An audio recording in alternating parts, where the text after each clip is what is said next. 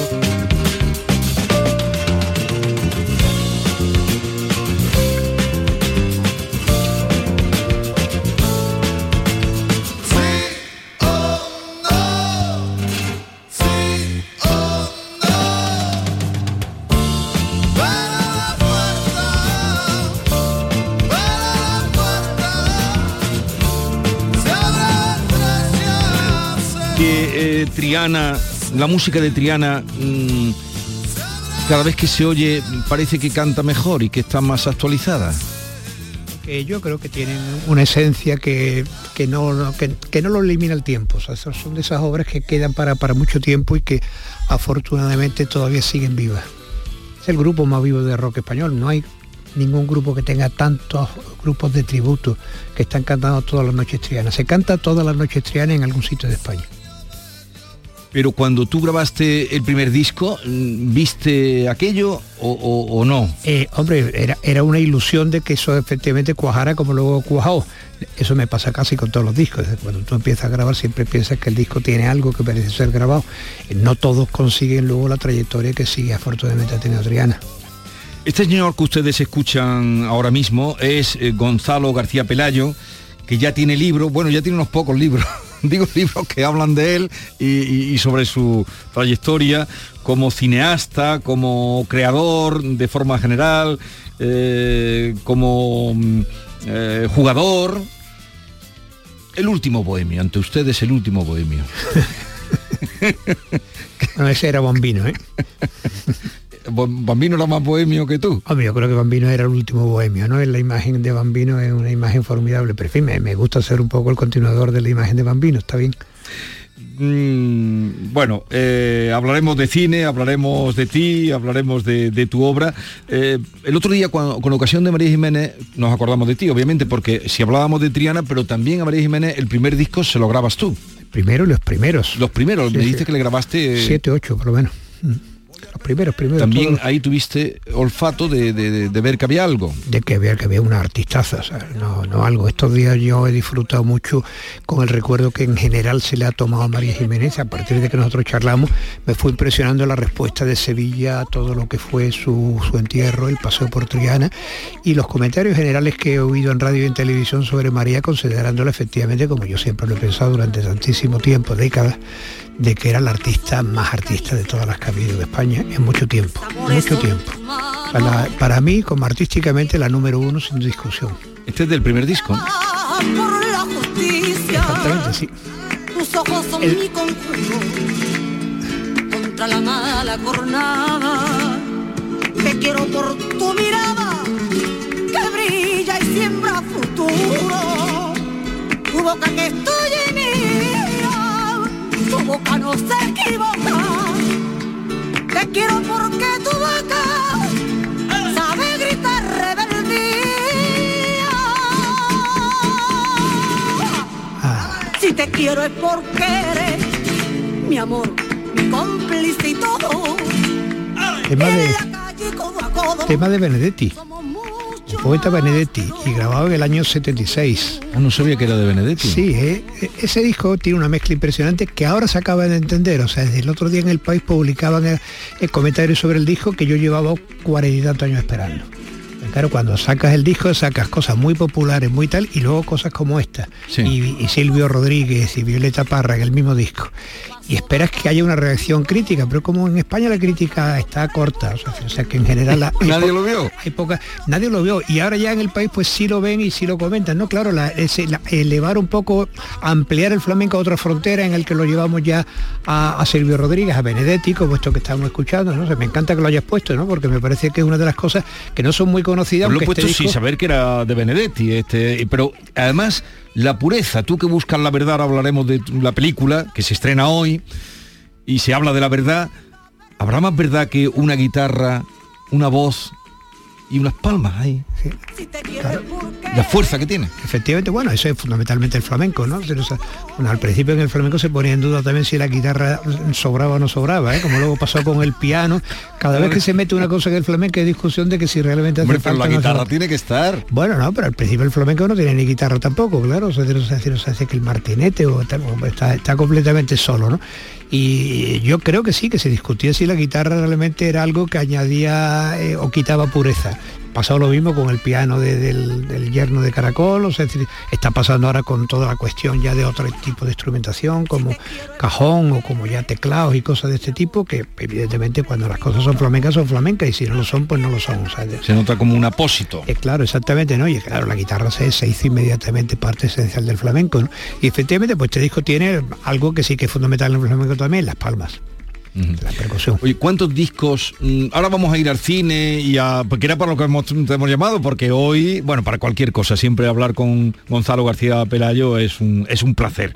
Por lo que sabe, por lo que. Por, el- por lo que quiere conocer, por lo que nos cuenta, porque. Eso digo yo también de Jesús Vigorro y su equipo.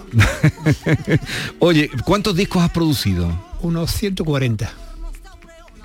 Y había época en la que prácticamente vivía en el estudio. Algún día no volví a casa porque prefería echarme un poco en la salita de, de- de- de espera del, del estudio, que tenía algún sofá grande y tal igual, porque como al día siguiente empezaba enseguida y había terminado muy tarde la noche anterior, y bueno, pues para estas seis horas prefiero aquí que perder el Unos tiempo. 140. ¿Y sigues produciendo discos? No, ya no, ya, Ya no. ya. Eh, La industria geográfica se está cayendo No, hace eh, tiempo. cayó. Mm. Pero, y, y tú sientes que has tenido, no sé, algún reconocimiento? No me hablo de premios y cosas de esas, sino reconocimiento a esa labor cuando se habla de Triana, cuando se habla de María Jiménez, cuando se habla... Sí, en los círculos de música pasó tiempo, ¿eh? al principio no, pero la gente empezó a hilar de que, ah, qué casualidad que este hombre está aquí, qué casual. Me acuerdo de una entrevista con Jesús Ordovás, eh, sabes que uno de los críticos así más conocidos de la, de la música rock en España y tal igual, que empezábamos a hablar y decía, bueno, no es que ahora me está interesando algún otro tipo de música de la que siempre he hablado, porque estábamos hablando de Burning, de grupo de rock, no, porque claro, me estoy interesando por Carlos Cano, ah, yo hice unos discos con Carlos Cano, ah, sí,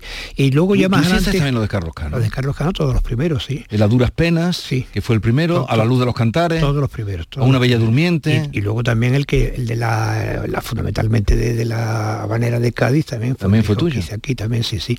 Habrá ganado mucho dinero. eh, al- algún dinero. Mi familia vivía de eso. ¿Eh? O sea, durante mucho tiempo yo nunca he vivido del cine ni de ninguna otra cuestión más que de, lo- de los discos. sí. O sea, durante mucho tiempo mi familia ha vivido de los discos y me decía Jesús, no, y ahora me intereso también con para Mancio Prada, ¿no? Y decía los dos primeros discos de Mancio Prada, ah, también de Mancio. Entonces acababa un poco como diciendo, bueno, pero entonces todo lo que me gustaba de esa época y lo que estoy repensando, lo hiciste tú. Pues casi todo, Pau Riva también, ¿me entiendes? Pau Riva, O sea, es sí, decir, sí. que- entonces una serie de cosas que iban sumándose. Entonces, sí, me siento reconocido con el tiempo, pasando el tiempo, siento que sí, que la gente que está, digamos, haciendo análisis de la música española, Carlos Galán, etcétera, sí, sí tienen un concepto, es que es un concepto que no muy conocido para la gente en general de lo que es el productor. Ya. Pero vamos a hablar hoy de cine. Si queréis algo hablar algo Sí, más de música, eh, vea. Yo, yo. eh, volviendo a María Jiménez y, esa imagen de su féretro paseando por las calles de Sevilla, no sé si te parecía esa imagen cinematográfica o digna de llevar al cine. Muy cinematográfica, muy cinematográfica, sí tenía. Y sobre todo muy, muy contento de que María tuviera ese reconocimiento último y explosivo, ¿no? Así que de alguna manera la ciudad rendía sus pies. También Sevilla sintió que María era la más sevillana de todas y de alguna manera había una especie de conexión, no solamente por su eh, deslumbramiento artístico, sino también por su sevillanía. ¿no? Sevilla y María tenían hay un entendimiento perfecto. Gonzalo, estos días te hemos visto mucho en la tele hablando de María Jiménez.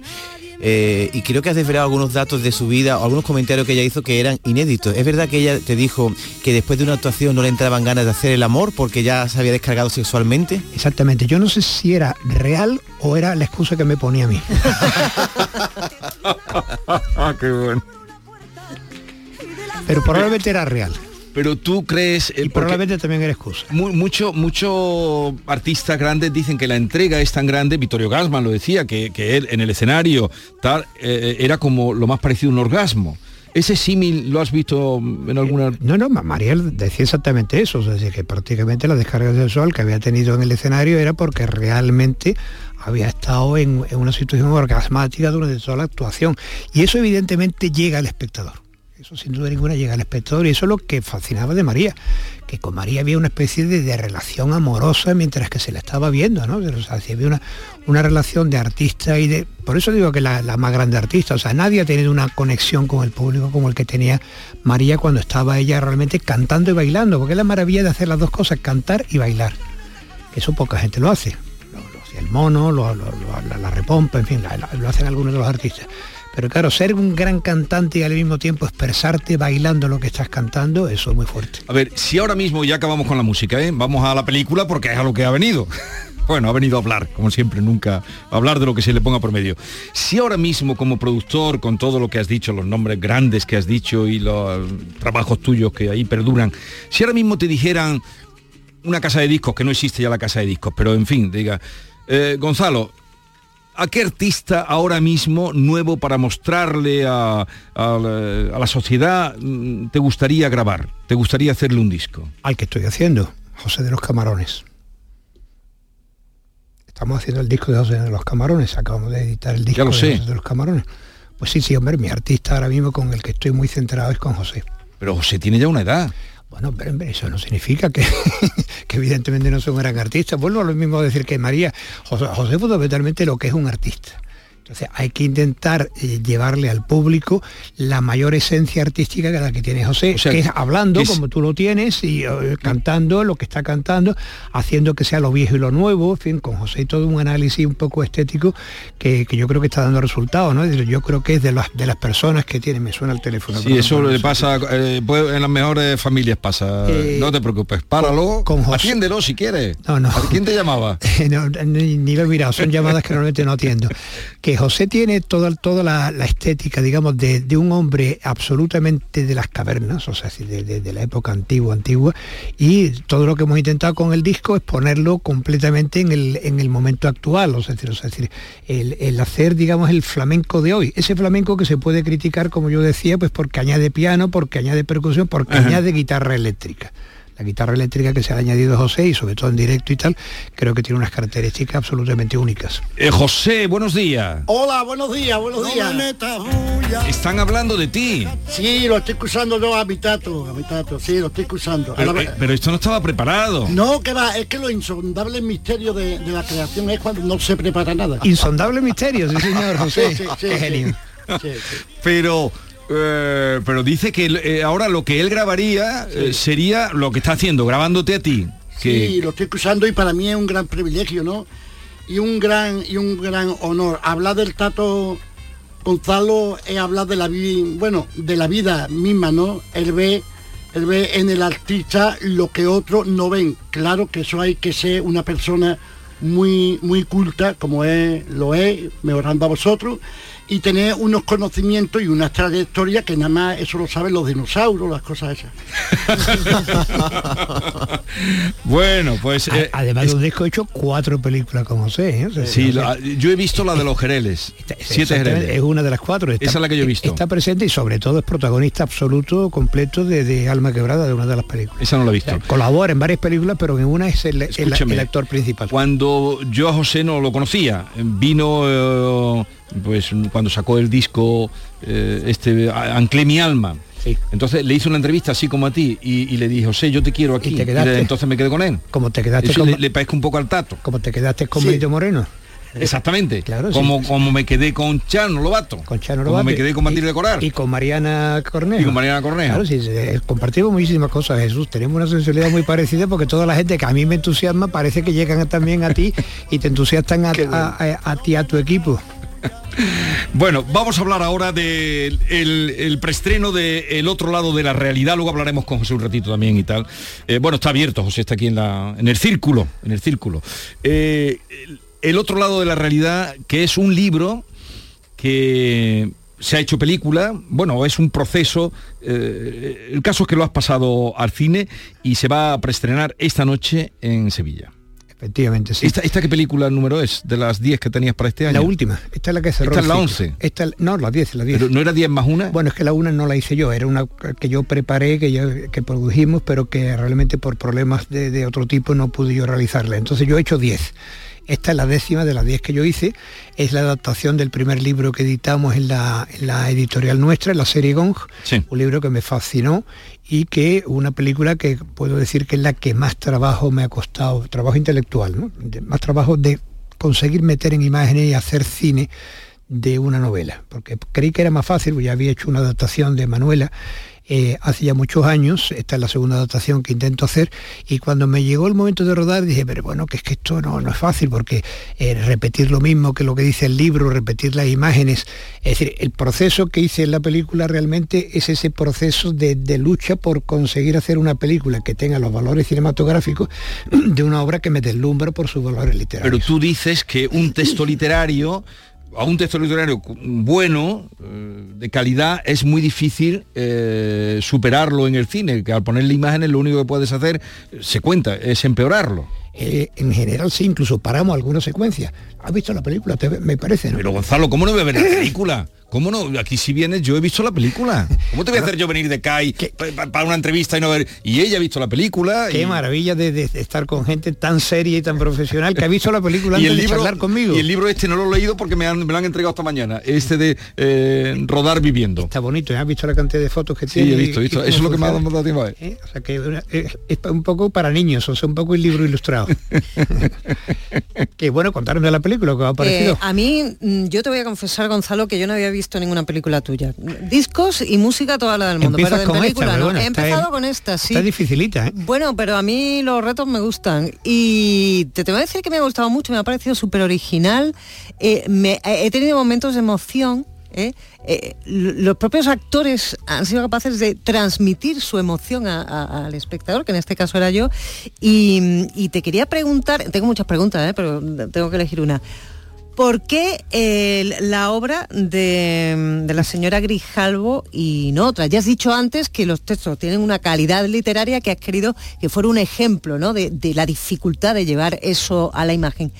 Pero ¿qué tienen esos relatos, qué tienen esos cuentos para que hayas elegido esos y no otros del vasto imperio de, los libros donde podrías haber escogido? Bueno, con Luisa he trabajado muchísimo, ya guionista de muchas películas, de varias películas, de las 10 guionista también. Eh, cuando iniciamos nuestra andadura en la serie GON, realmente lo inicié para editar el libro de Luisa. Es decir, que vi el libro, eh, me entusiasmó. Eh, acabamos de perfilar unas cosas y bueno, ¿qué hacemos? Editamos el libro. Bueno, ya que editamos este libro, hacemos una editorial y editamos también otros libros, el de mi hermano Javier, que era el otro que tenía un poquito como pendiente y tal. Entonces, el trabajo con Luisa lo llevo realizando hace muchísimo tiempo, es una de mis personaje favorito, como lo he dicho antes también de José. Y eh, este libro, que, que, ya digo, me fascinó del primer momento, sin duda ninguna dije, bueno, pues esta es una de las 10 películas. Por circunstancias de fecha, porque una película que quiero rodar en primavera, en Sevilla, cerca de la Semana Santa o en la Semana Santa, la dejamos para la última, porque el plan era rodar de abril a abril, ya había pasado la Semana Santa, entonces tenía que ser la última.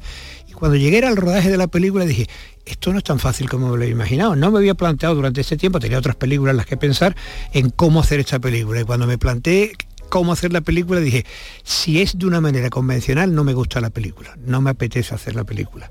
Quiero hacer la película, lo que no voy a, a quitarla, digamos, de la producción. Entonces estuve todo un fin de semana paseando por los alrededores de Mairena del Alcor, que es donde estábamos en ese momento rodando, solo para ver qué encaje le dábamos al rodaje que ya inexorablemente tenía el lunes siguiente, o sea, uh -huh. o sea, que no me podía ya perder más tiempo. Y es la primera vez en el que me pongo a pensar seriamente, dos días antes del rodaje de la película, cómo hacer la película. Esa es un poco la esencia de la película, porque en definitiva lo que dije, bueno, pues vamos a rodar la película sobre todo esto que estoy pensando en este fin de semana. ¿Cómo vamos a hacer la película? Y vamos a compartir con el equipo la idea de cómo hacer Y- la y- y película, lo- lo... que sí y lo que no. Lo que yo creo que es factible y lo que yo creo que no está bien de poder adaptar un libro, porque es repetir la imagen como una especie de repetición cacofónica. Y, y el director se convierte en actor y los técnicos se convierten en actores y los actores se convierten eh, en guionistas hablando de la película. Vamos a escuchar un fragmento. Siempre me ocurre igual. He querido de verdad a la gente con la que me ha tocado trabajar.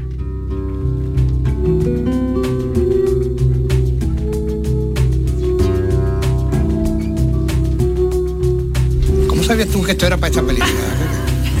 Esto es un retalillo que había por allí. Mi amigo murmuran que soy un pobre hombre, un don nadie. Mi mujer piensa que soy un fracasado. Y nadie más que yo sabe la verdad. ¿Qué es la impostura? ¿Cuándo uno es un impostor? ¿Y cuándo uno es de verdad? En el mundo virtual no existe el miedo. Debe pasar al otro lado. para no olvidar lo recordado, para encontrar, en medio de tanta oscuridad, el camino de vuelta. Ha aparecido aquí un fragmento de algo que es recurrente en la película y es la búsqueda de la verdad. Eh, cuando dice, ¿cuándo es de verdad, cuándo es impostura? Mm, ¿Tiene la respuesta a esa pregunta? Esa, esa es la historia del arte, Jesús. O sea, el arte es la búsqueda de la verdad. Y la- todos los análisis que se han hecho de estética de Aristóteles hasta Lucas, hasta lo último, es lo que en el arte transmite la verdad y lo que es impostura. Hay muchísima impostura en el arte, por supuesto, ¿no? O sea, pero en todo, ¿eh? O sea, o sea, que la mitad de la música clásica es mala. O sea, que parece un poco como que no se puede tocar la música clásica y tal y cual. Paul McCartney escribe cosas mucho mejores que muchísimos de los clásicos, los malos, claro, no, no los buenos, ¿no? Es decir, la impostura y la verdad es la continua lucha que hay en el arte. Y evidentemente solamente es arte lo que es verdad y lo que transmite verdad. Cuando, cuando el arte transmite ideas falsas o sentimientos que son exacerbadamente eh, estimulados para, para que el público se emocione, incluso llorando, llegando a tal, pero que está, digamos, de- de- provocado de, de manera, digamos, eh, con falacias, eso no puede ser de ninguna manera arte. Y se distingue de que de verdad, de verdad son buenos los Rolling Stones y de verdad no son buenos Led Zeppelin, que es una de mis discusiones que he tenido desde hace muchos años, ¿no? ¿Por qué? Porque, porque Led Zeppelin no tienen verdad, son expresionistas que están eh, diciendo cosas que son de mentira y los Rolling Stones están diciendo verdad. O sea, la emoción es traicionera. Luego, No, para entender el arte, tiene que ser más racional. No, no, no, no, no, la emoción puede ser de verdad, puede ser de verdad. Yo en esta película, como bien has comentado, me, y me gusta mucho que lo comente, intento provocar la emoción. Pero hay unas armas que son las correctas para intentar provocar la emoción y otras armas que no. Un poco lo que en general en la, en la vida social se habla del populismo y tal. Es decir, o sea, despertar eh, emociones, digamos, bajas de, de un gran público eh, de una manera, digamos, zafia, es lo, lo que llamamos populismo, que existe también en el arte. O sea, hay un arte que es populachero, que es populismo, y hay otro arte que, sin embargo, pues despierta esas emociones también de la misma manera. El Paralisa de Beethoven despierta la misma emoción que puede despertar cualquier otra obra de arte y otra sensación amorosa. Pero mm, su manera de, de generar esa emoción es la correcta porque transmite verdad y las otras pues simplemente son cosas que luego pasan con el tiempo, no quedan ya para los siglos siguientes. No Lo que tú me decides de Triana. ¿Cómo te? Como, no, que, como Triana, Tri- exactamente. Triana queda porque es verdad, si esa es la cuestión. Hay otro grupo de la misma época de Triana que no tenían verdad y eso ya no queda. Vamos a saludar a Luisa García Grajalva. Luisa, buenos días. Hola, buenos días. Que es la autora del libro El otro lado de la realidad eh, sobre el que se ha hecho la película. Efectivamente. Tú también participas eh, también, también. en algún momento como actriz en esos debates, porque hay un debate.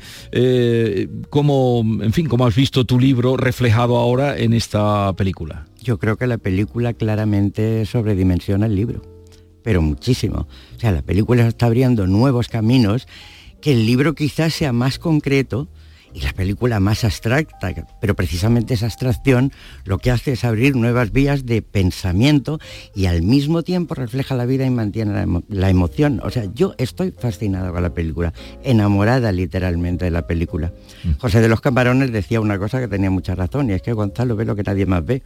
Pero yo añado que Gonzalo idea lo que nadie más idea es innovador, es, la película es como una pieza de música, se lo decía él esta mañana, es como una de las mejores piezas de música contemporánea, o sea, tiene toda una parte experimental, pero cómo casa esa, esa parte que tiene eh, de experimental con la emoción de, la pura vida palpitando en las secuencias.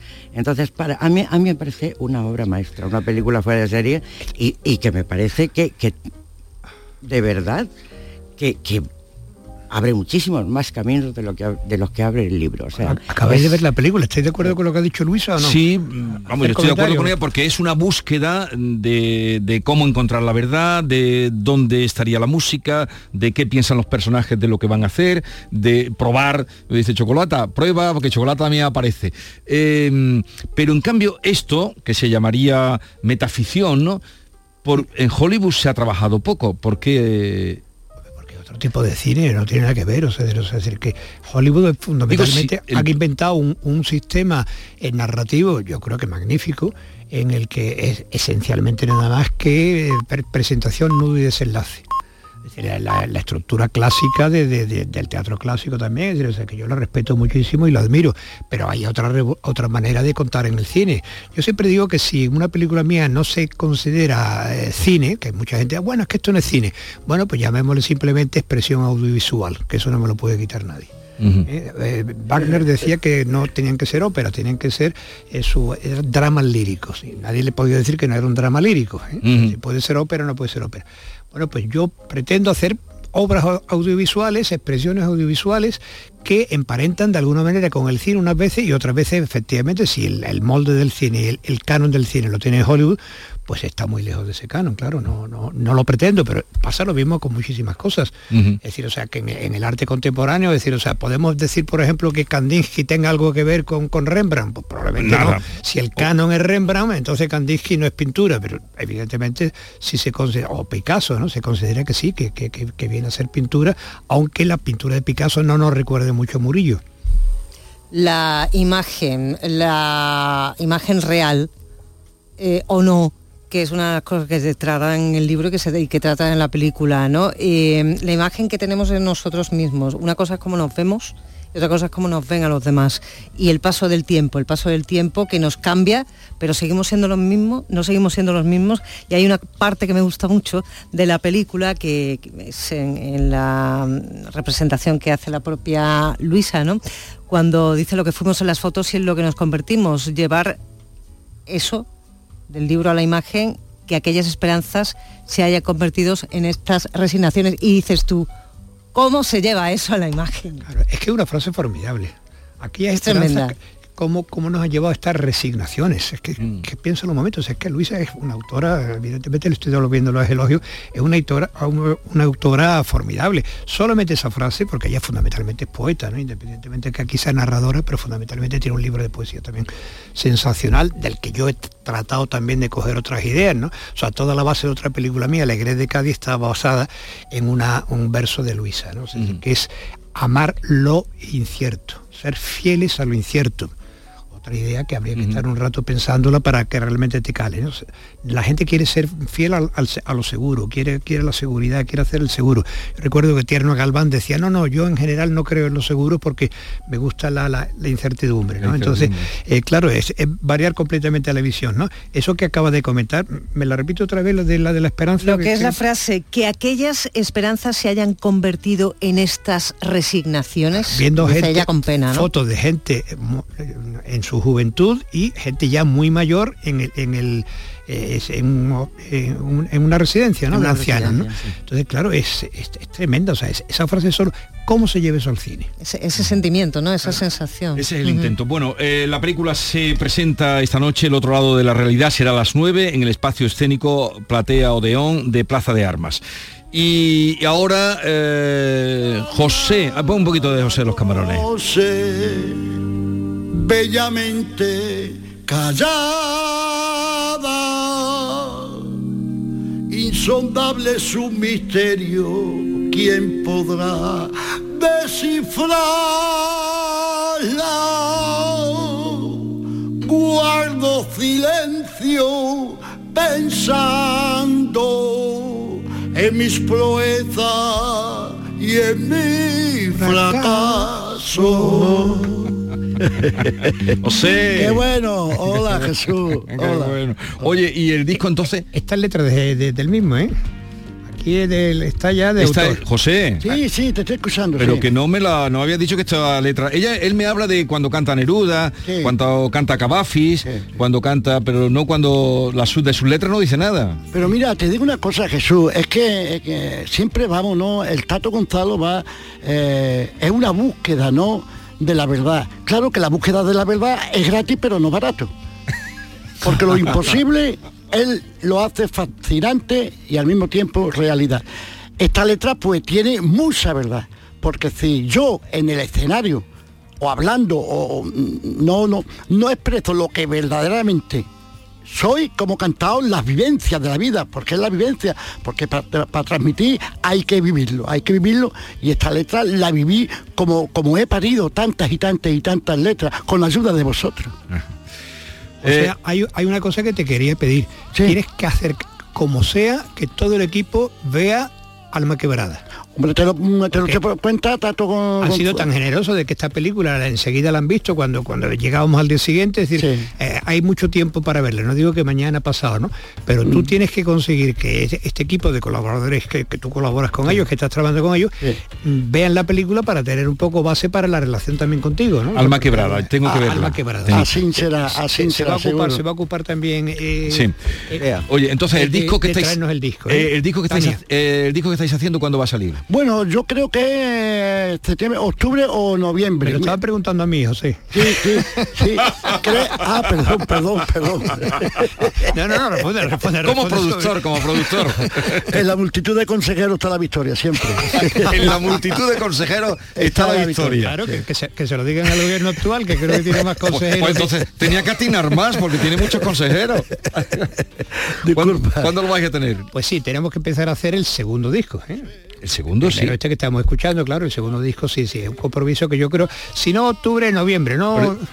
Sí, sí, opino lo mismo, Tato. opino lo Pero mismo. tenéis ya, dices que vais a cantar letras de quién. Te- tenemos todavía que madurarlo un poco. Yo creo que vuelvo un poco a, a la producción también. eh, Ha hecho todo el trabajo magníficamente y sobre todo para el directo mi sobrino José Má García Pelayo. Pero quiero que nos volvamos a, a nutrir de la, del- de, lo, de la verdad que tiene Pepe, Pepe Ortega. O sea, sí creo que es muy importante que Pepe Ortega en este segundo disco aporte un poco. Fue el que trajo la idea de Cavafis, por ejemplo, Sí, yo que la suena añadí- muy bien. la, la de la de la de Neruda se la añadí yo es decir o sea que el disco sea gente que está aportándolo a José puntos de vista exteriores además de cosas personales de José para mm, seguir haciendo un poco lo nuevo y lo viejo que es el, intento de José.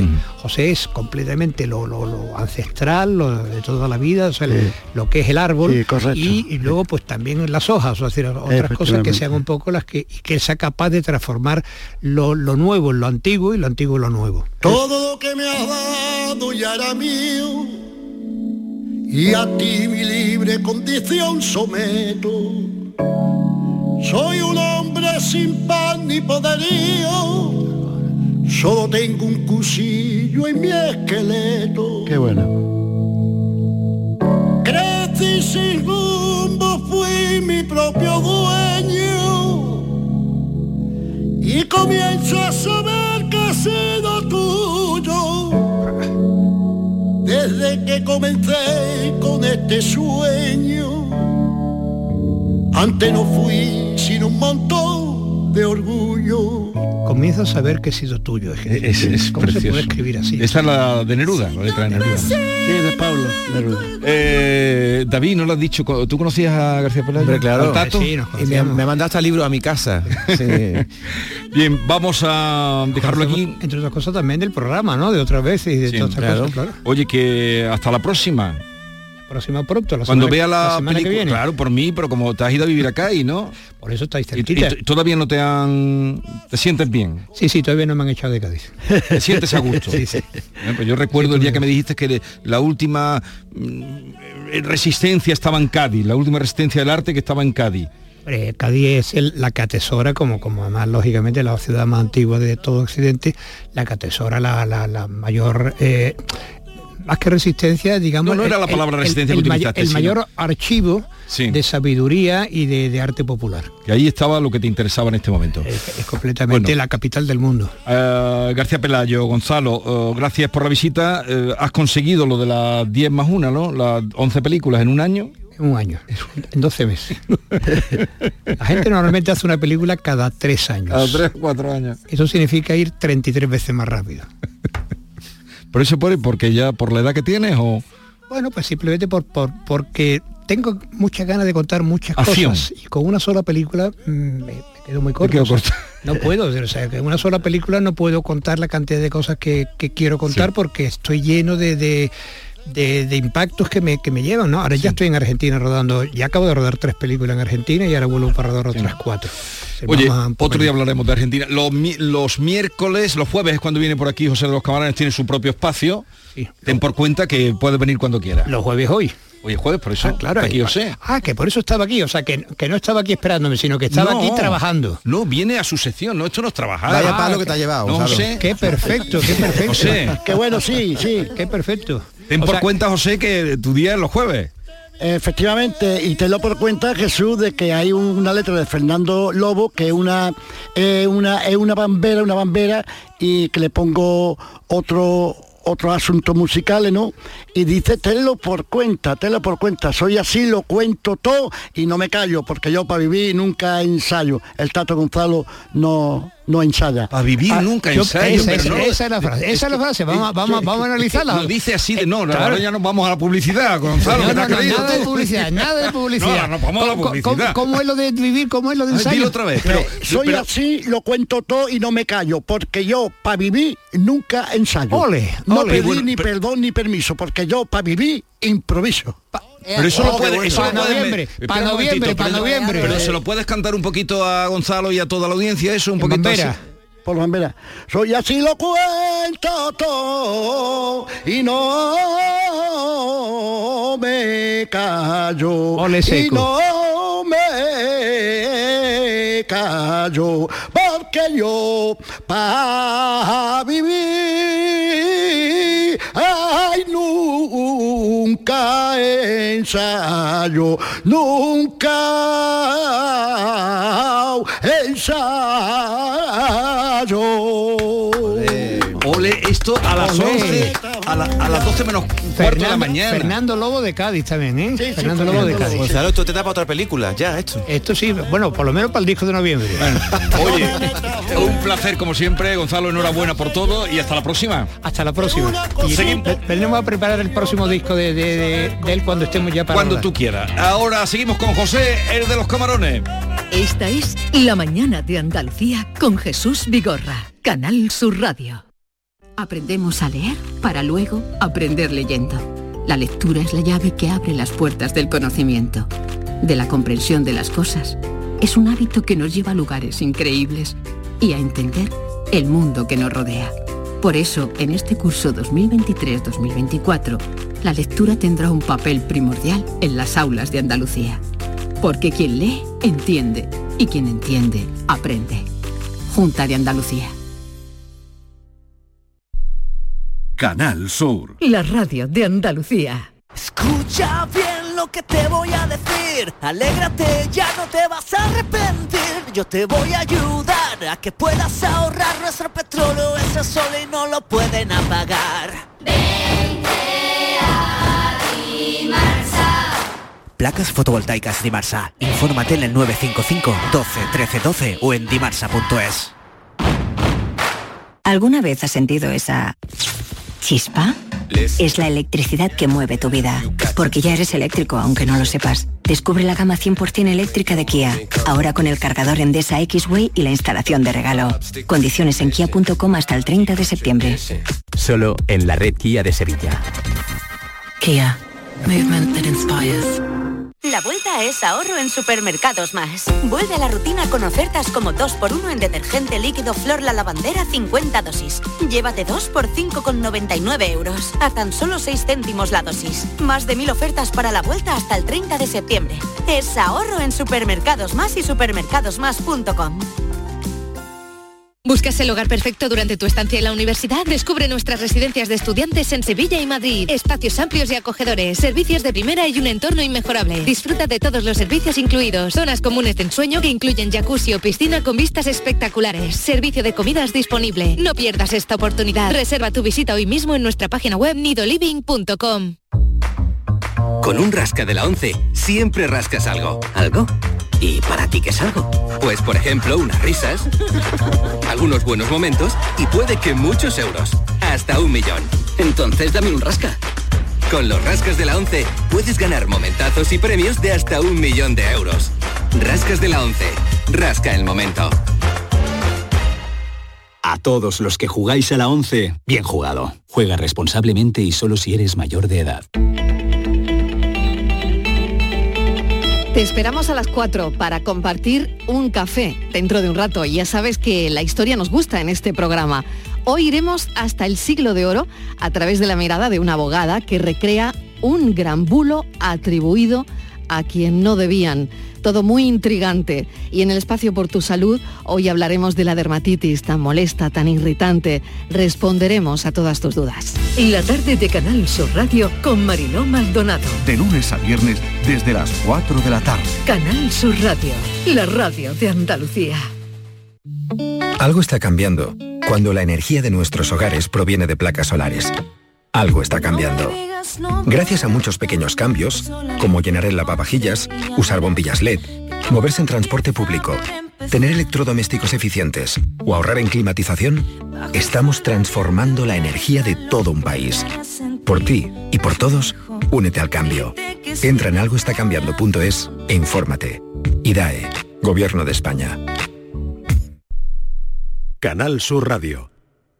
Centro de Implantología Oral de Sevilla, CIOS, campaña especial 36 aniversario. Implante, pilar y corona, solo 600 euros. Llame al 954 22 22 60 o visite la web ciosevilla.es. Estamos en Virgen de Luján 26, Sevilla. Campaña válida desde el 1 de mayo al 30 de septiembre. Recuerde, solo 600 euros. Somos la academia que necesitas en el centro de Sevilla con clases online y presenciales. En Academia Méndez Núñez impartimos clases de apoyo para eso, bachillerato y selectividad, cursos de idiomas y preparación para oposiciones docentes y administrativo de la Junta de Andalucía y del Estado. Ven a Academia Méndez Núñez y lo conseguirás. Más información y reservas en academiamn.com. Los frigoríficos del ahorro, los frigoríficos Nevir. Selección de frío congelador, motor inverter para bajo consumo, enfriamiento rápido, silenciosos. Sí, sí, frigoríficos Nevir. En blanco o inox, puertas reversibles. Ya lo hemos dicho, somos los frigoríficos del ahorro. Nevir, en las mejores tiendas.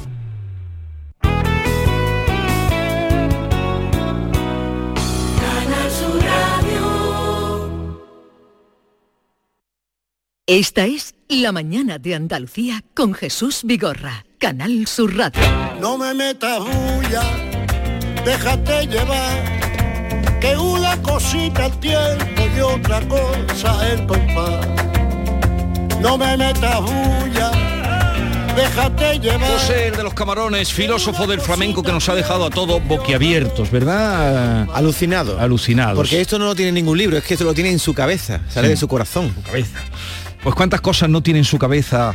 El comandante Luis Lara. Buenos Hola, días. buenos días. comandante. ¿Qué de pelo tiene José en la cabeza, en la tuya? ¿Esto qué te falta a ti? Tiene una pelambrera, qué buen pelo tiene José, qué mata de pelo tiene José de los camarones.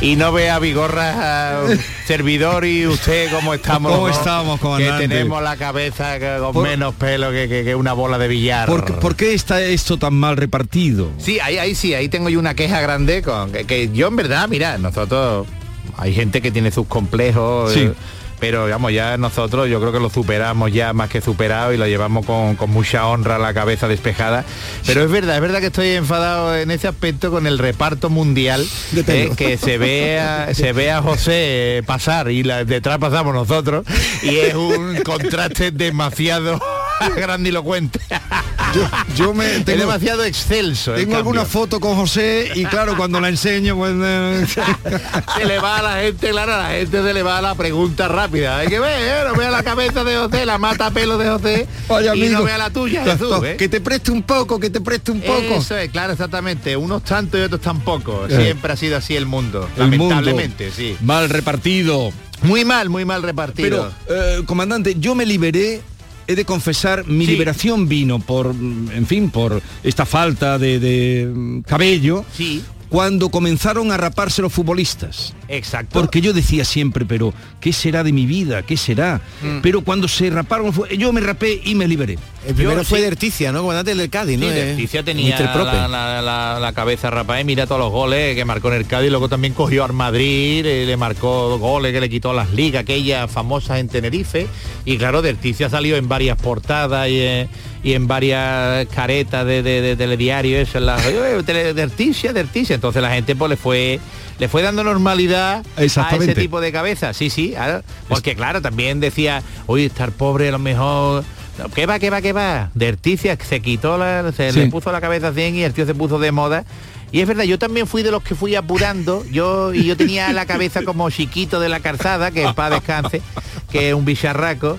Eh, y, y yo yo me acuerdo que tenía los, eh, por la parte de detrás, por los laditos, hasta que un día dije, "Vaya, basta, basta, venga, era mi, mi primo Luis, me recuerdo que la primera persona que me rapó la cabeza fue Sí. mi primo Luis, cogió y me quitó y cuando me vi, pues mira, fue acostumbrarse. Al Sí, principio sí, hay un poco de shock al verte en el, en el- en el espejo y dices, Dios, ¿esto qué es lo que es? Pero nada, a los dos o tres días y ya luego ya la gente igual, la gente te pregunta el primer día o el segundo y luego ya te lo ven Sí, con sí. una normalidad Yo y re- perfecto. Recuerdo perfectamente, claro, porque Lo que, usted- sería- lo que hice- lo que sí sería complicado es ver, por ejemplo, a, a- a José de los Camarones con la cabeza rapa. Eh, to- ahí sí, ahí sí nos chocaría bastante, ¿no, José? y con el ojo mirando para usted. bueno, eh, sería, te lo, te lo por cuenta que sería genial también. Lo que yo sí observo, que las personas esas que faltan cabello como, como vosotros, también tenéis una genialidad y tenéis unos conocimientos que muchos que tienen pelo no tienen. Entonces... eh, O sea, los calvos son más listos, ¿eh? eh, te lo Hombre, cuenta no. que como no tiene pelo, pues le cabe más, más.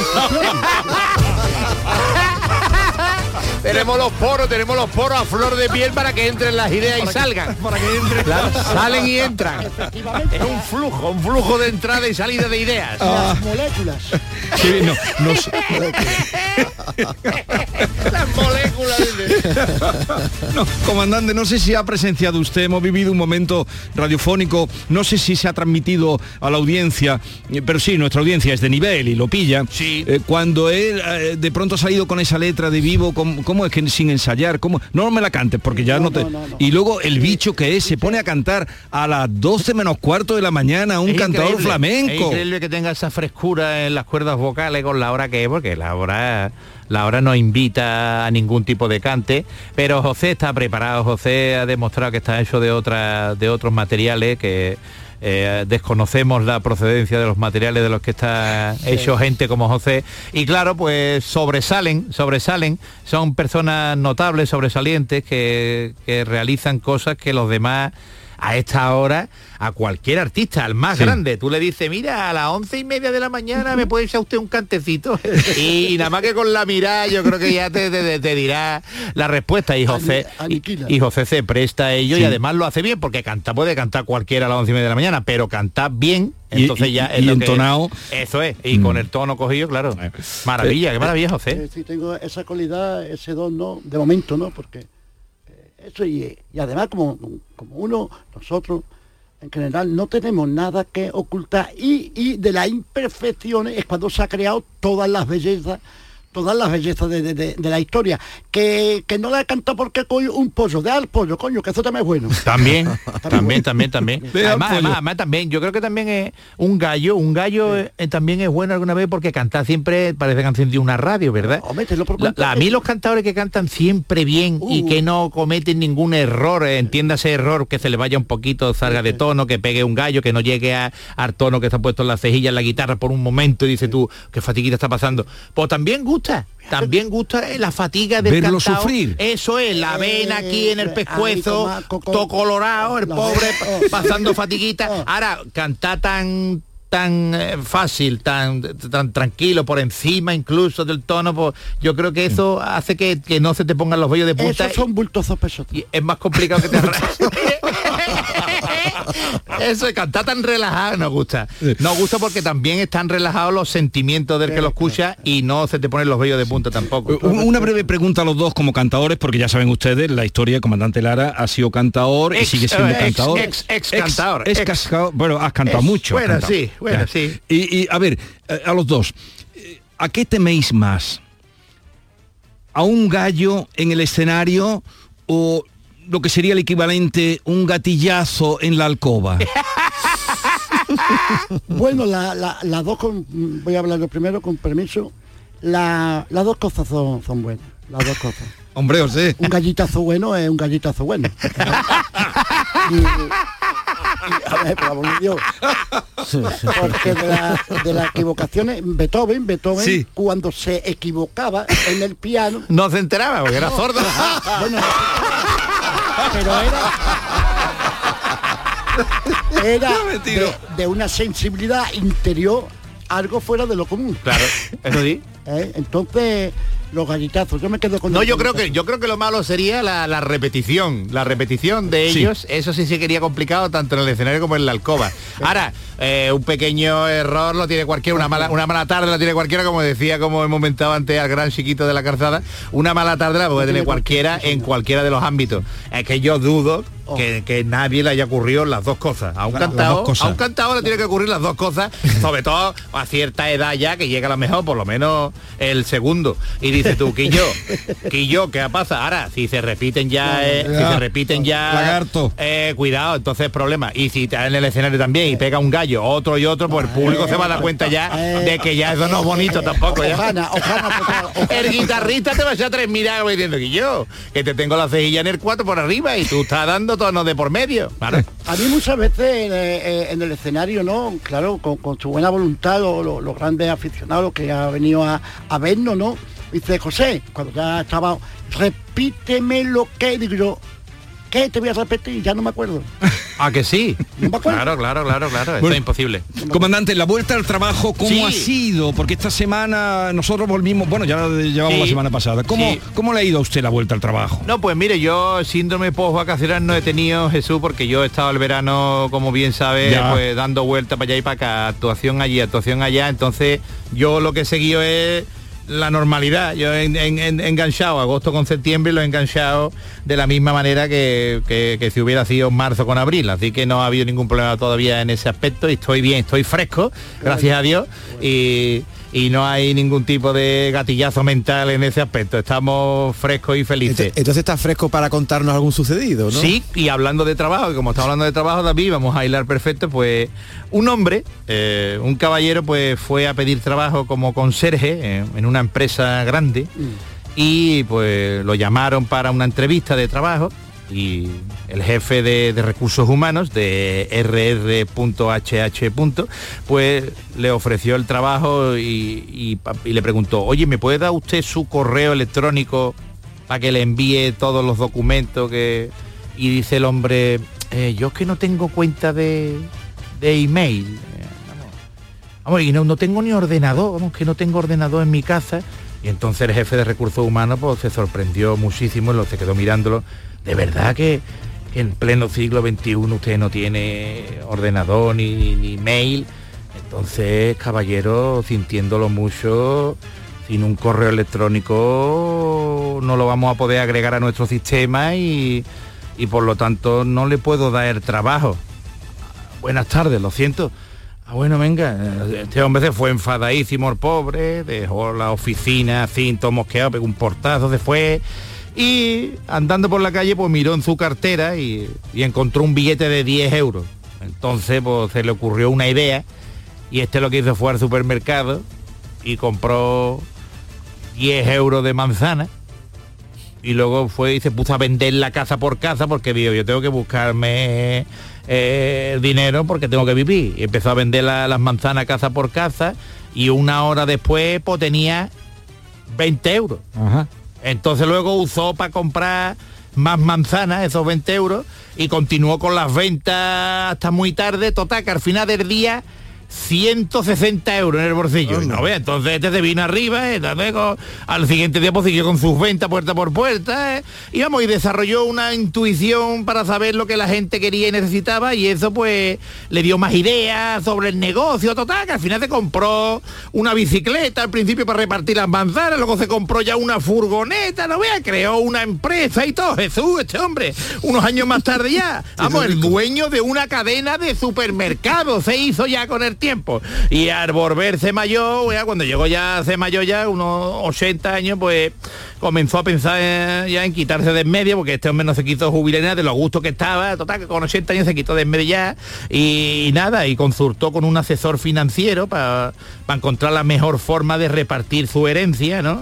Y cuando estaba listo ya todo el plan financiero, pues el asesor le preguntó por su cuenta de correo electrónico y le dijo al asesor, oiga, ¿y su cuenta de, de correo electrónico para poder enviarle todos los documentos? Y el hombre le dijo, nunca he tenido una cuenta de mail ni un ordenador y nunca lo haré. Por favor, envíame todo por correo postal.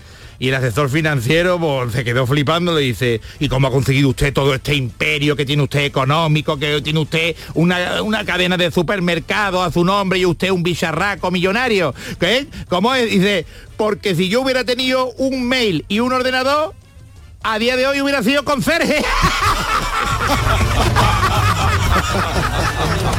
El esfuerzo. No vea, claro que sí, el esfuerzo ser lo que Comandante José de los Cabalanes, un abrazo. Un abrazo igualmente, porque el día 21 estamos en, presentando la película Alma Quebrada y el concierto también. Allí estaremos. Adiós.